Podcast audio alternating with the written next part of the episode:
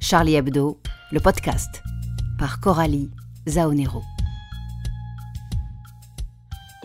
Cette écoute est un extrait dont la version intégrale sera à retrouver chaque semaine à partir du 11 septembre 2020 sur charliehebdo.fr.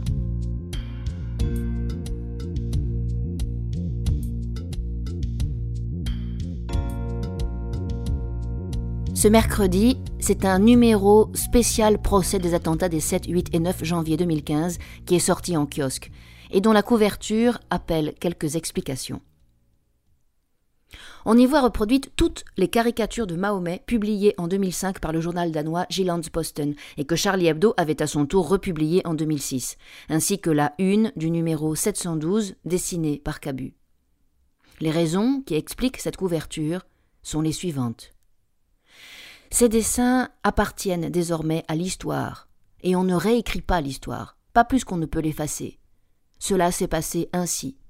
C'est la publication de ces dessins, considérés comme un blasphème par un certain nombre de musulmans, qui constitue le mobile du massacre du 7 janvier par des assassins qui voulaient, comme ils l'ont crié en sortant des locaux de Charlie Hebdo, venger le prophète. Ces dessins sont donc des pièces à conviction. Il était pour nous inadmissible d'aborder ce procès sans les communiquer aux lecteurs et aux citoyens. Car depuis 2006, quatorze années se sont écoulées, et les jeunes Français qui ont vu le jour depuis seront les témoins d'un procès qu'ils ne comprendraient pas, ces dessins n'ayant jamais été republiés.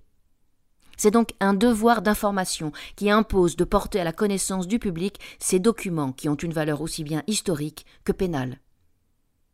On nous a souvent demandé depuis janvier 2015 de produire d'autres caricatures de Mahomet. Nous nous y sommes toujours refusés. Non pas que cela soit interdit, la loi nous y autorise, mais parce qu'il fallait une bonne raison de le faire, une raison qui ait un sens et qui apporte quelque chose au débat.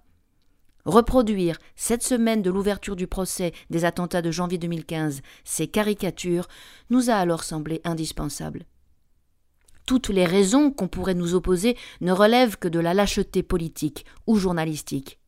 Voulons-nous vivre dans un pays qui se targue d'être une grande démocratie libre et moderne et qui, dans le même temps, renonce à affirmer ses convictions les plus profondes?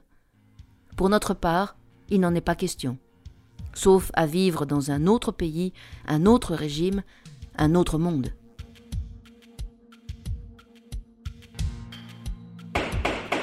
Le procès qui s'ouvre va durer 49 jours.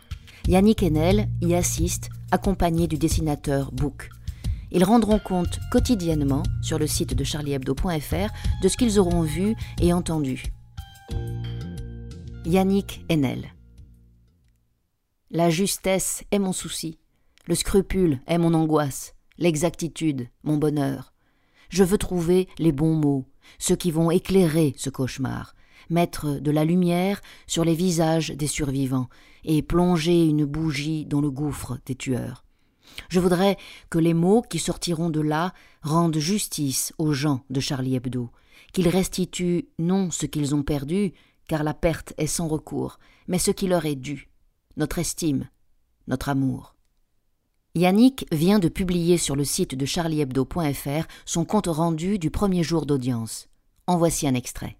Premier jour du procès. Le président et son premier assesseur ont lu pendant près de quatre heures la présentation du rapport, qui qualifie l'ensemble des faits criminels survenus durant ces trois journées maudites de janvier 2015. Au fur et à mesure que s'égrenait la qualification des charges contre les accusés, et que nos regards se levaient vers eux, enfermés dans leur box en verre, les scènes de crime que nous ressassons depuis cinq ans se doublait d'un étrange récit où venaient s'enchevêtrer les contacts entre les prévenus, leurs connexions, leurs préparatifs, leurs responsabilités. Et l'on découvrait que ces trentenaires aux cheveux ras ou portant catogan, qui se déclaraient sans profession, entrepreneurs dans le textile ou gérants de garage, et qui semblaient errer dans les brumes interlopes de quelques romans noirs où l'on deal et trafique, composaient en le voulant ou sans le vouloir, le procès le dira, un circuit criminel, dont la mosaïque, de minute en minute, fissurait le scénario médiatique des soi-disant second couteaux dont ce procès devrait, paraît-il, se contenter.